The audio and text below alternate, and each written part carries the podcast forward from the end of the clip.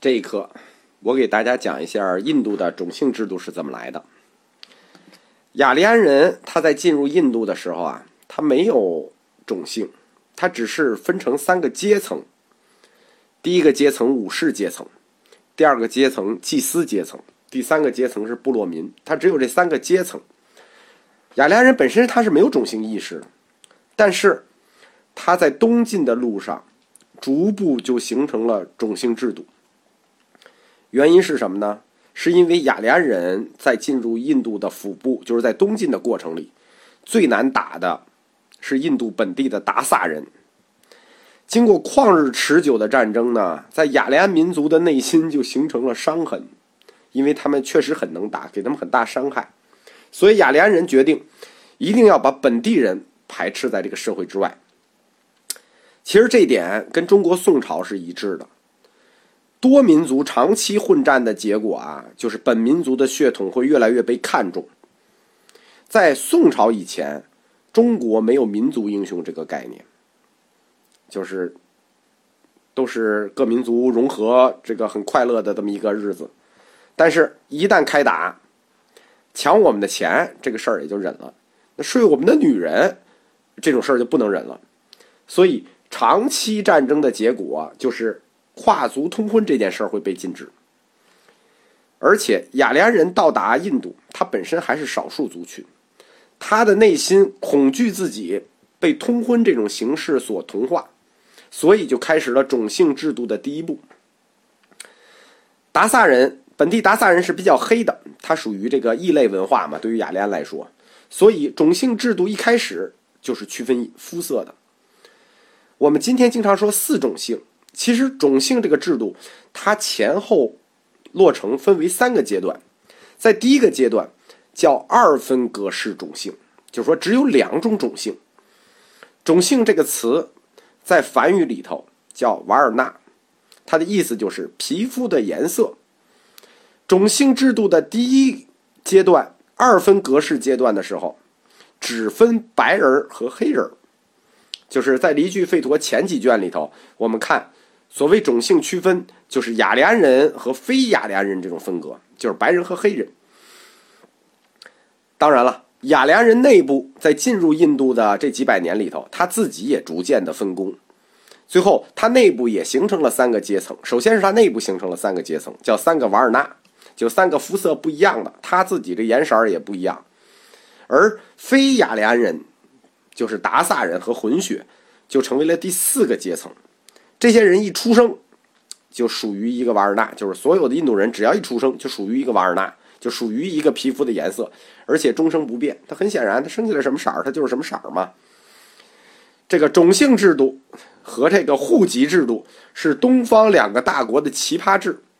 当然了，户籍制度我们可以说是因为管理的需要，但种姓制度出现呢，他就没有什么需要的问题了，他不好说呀，所以他就要编一个神话让我们来接受。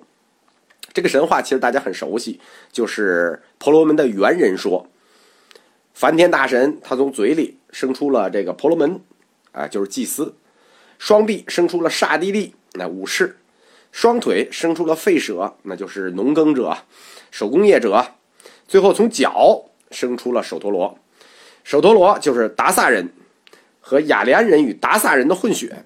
那。怎么会出这种混血呢？其实大家一想战争就知道了，你打仗嘛，对吧？完了之后，对方的女人，那你就睡呗，睡完了他就有混血呗，所以就有很多雅利安男人和这个达萨女人的这个混血。当然，反过来也有这个，为什么呢？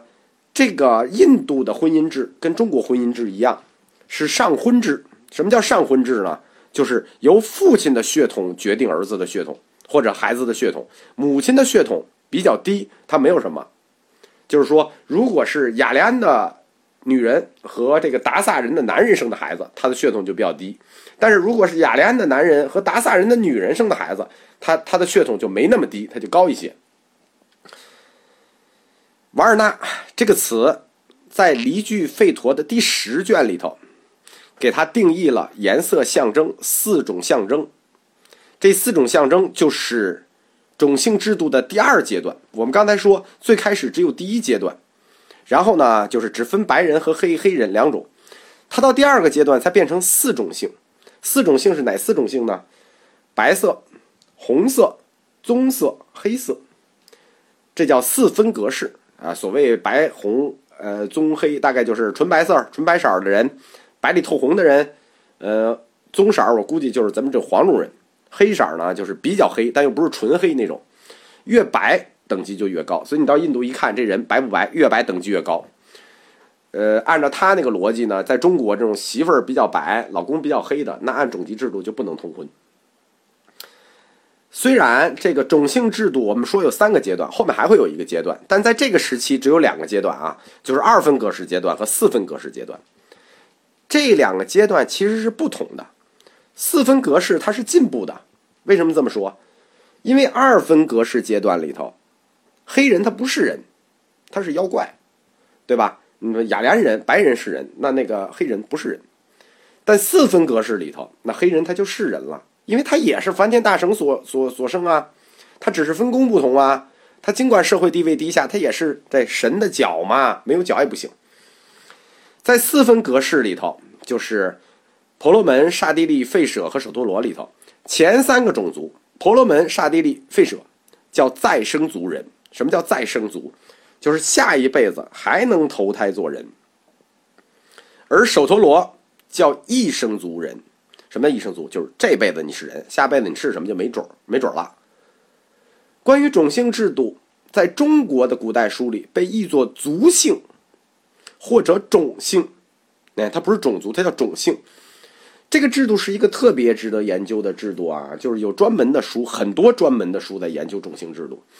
就是有一个有意思的事情，就是这个制度它从来没有受过低种姓的挑战，而且还觉得挺合理、挺好。有意见的都是高种姓，不是刹帝利就是婆罗门。核心在于，种姓制度是一种工作保证制。什么叫工作保证制？你想，中国也好，印度也好，一个大国，在这种大国的情况下，老百姓只要有饭吃，他就不会造反。怎么能保证有饭吃呢？对吧？中国实际这个土地之间的农民起义就是为了争夺吃饭，而印度他用了另一种形式，他就用了种姓制来保证你吃饭。任何种姓就是你出生的种姓，就确定了你这辈子的职业。你上辈子牙医，你这个种姓是牙医，你下次还是牙医。你种姓原来是厨师，你生下来姓这姓，你还是厨师。所以后来的东方学家管种姓制度叫卡斯特制度。卡斯特这个词就叫世袭职业集团，世袭职业。那么，什么概念可以支持世袭呢？就是我们说什么东西能世袭呢？对吧？红一代完了，红二代世袭，红二代完了，红三代世袭啊。它这个世袭概念就是说，必须有一个神学概念来支持你的世袭。那是什么呢？轮回，因为轮回了，你上辈子干这个，你下辈子轮回你还干这个。啊，轮回就支持了世袭这个概念。那关于为什么你干这职业啊，就就很体面，我干这职业就很不体面？那他又发明了一个概念，叫报应，就是业报的概念。你造的业不一样，你的报就不一样。你的职业体面不体面，跟你的造业有关。所以，种姓制度的出现，确立了两个宗教学的基础概念，就是业报和轮回。大家一直认为业报和轮回这是两个佛教概念，其实这不是，这是从婆罗门教里来的。更远了说，它是印度种姓制度建立的基础。如果没有这两个概念，你种姓制度就建立不起来。我们说过，这个凡书后面有森林书，森林书后面有奥义书。关于业报和轮回这两个概念，最早就见于奥义书，就是我们说的两本《歌者奥义》和《广林奥义》。发端于印度的宗教，大都就借鉴了业报与轮回的概念，就是这两个种姓制度建立的基础概念，或者说是印度的哲学概念。比如佛教，比如耆那教。如果单从这一点上说，种姓制度在哲学上是功不可没的。这两个概念在印度古代的宗教哲学和思想史上具有无与伦比的重要地位。这两个概念就是印度人发明的业报和轮回。我们说，他这个文明延续了这么几千年，延续人类文明、民族文明的关键是什么呢？语言和文字。不管是什么思想，你都要有语言和文字。佛教有的支流谈到离言绝相，谈到这个都是空。那么，什么来延续文明？甭管什么思想，包括佛教的思想，它也要用语言和文字保留下来。没有语言和文字啊，不会说，不会写，你拿什么传递？而雅利安人传递下来的语言是什么呢？是梵语。梵语前后分为两个阶段和三个种类。这个我们在季羡讲季羡林先生的课里实际是讲了的，有的还没有讲，但后面会讲到。梵语首先它分古典梵语和标准梵语两个阶段。什么叫古典梵语呢？就是雅利安人在创造离句吠陀的时候用的这种梵语，就叫古典梵语。就是这四吠陀用的就叫古典梵语。它大概在公元前一千三百年到公元前七百年。但是随着雅利安人的东进，你想，它这个语言就跟本地化进行不断的这个交合，所以就发生了很多变化。所以最后就越越变越走形，越变越走形。公元前一千三百年以后，一千年就是吠陀梵语或者说古典梵语延续了一千年之后，基本上就找不着北了。那么大概一千年之后，在公元前三百年，印度出了一个大文法家叫波尼尼，他写了一本叫《波尼尼经》。这本《波尼尼经》就是重新规定了梵语的文法。自他以后的梵语叫标准梵语，在他以前的梵语叫古典梵语。当然，这是两个阶段。但为什么说还有三种梵语呢？因为除了古典梵语，除了标准梵语，我们可以想象，那都是写东西的。你肯定还有种口语，对不对？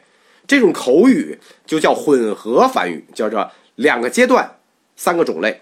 这第三个种类，实际是民间应用最广的，就是佛教梵语。我们又叫它混合梵。这种混合梵，其实现在很多专家说学梵语。他要学的其实应该是这种混合梵，不是古典梵，也不是标准梵。民间大量使用的都是这种混合梵。梵语什么时候出就是消失的呢？就在印度，它就消失了，因为今天说梵语的人非常少了啊。我们说过，公元前一千三百年，古典梵语来了；公元前三百年，标准梵语来了。又过了一千五百年到一千，差不多一千五百年，一千四百年。在公元前、公元后一千年、一千一百年的时候，就是中国北宋建朝的时候，结束了五代十国，进入北宋，中国再一次进入繁荣的时候。不好意思，印度亡国了，伊斯兰教进入了印度。那伊斯兰教一进印度，那很显然了，你们都得给我说阿拉伯语，对吧？大家了解穆斯林的梵语，它就没有官方地位了，所以到今天就很少有人会说梵语了。关于梵语的研究呢，最有意思的一件事情是什么呢？是印度古代的典籍数量巨大，但是它的创作，就是这个，比如四吠陀也好，两大史诗也好，它的创作和成书都很滞后，就是说创作了几百年才写成书，包括佛经也一样，呃，佛陀说完了，一百年以后。都没写成经，两百年以后都没写成经，两百五十年啊才写成经书。就是印度古代典籍的特点就是这样，先有说，才有写。它重要的经典四吠陀、两大史诗、佛教早期经典、七大教经典，都是这种情况。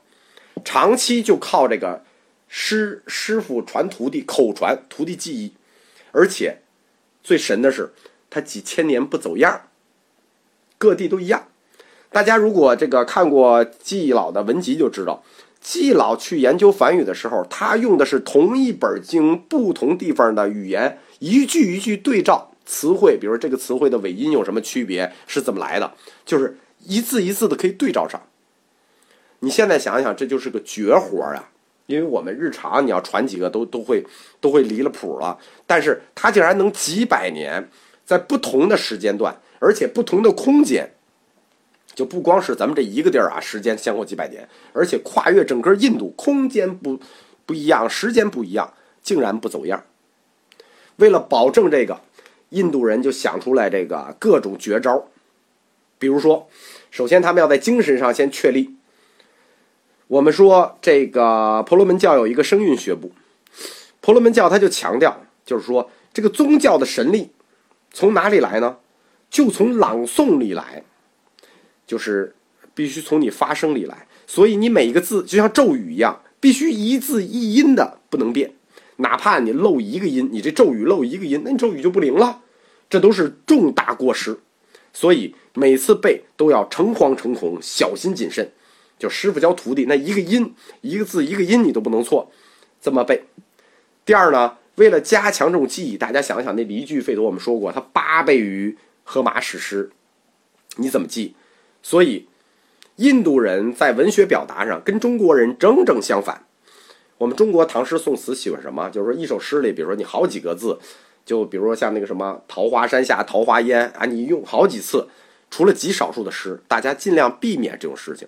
就是要简洁，一个字不能重复，一个意思不能重复。但印度人正相反，他们要不断的重复，就是同样的话不断重复。到什么地步呢？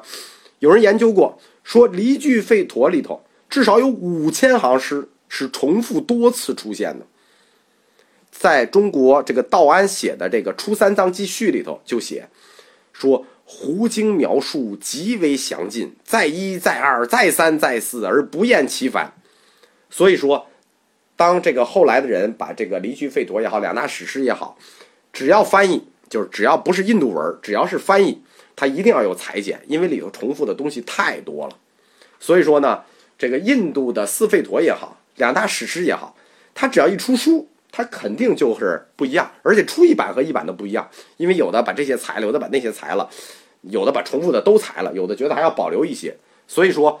这些几千年口口这个相传不走样的的这个史诗啊，包括佛经也好啊，尤其是佛经，一旦成书，其实就跟当时的口传是完全就不叫完全不一样，就是有很多不一样的版本。这也是为什么佛经传到中国会有不同的译本，就是因为它裁剪的部分不一样。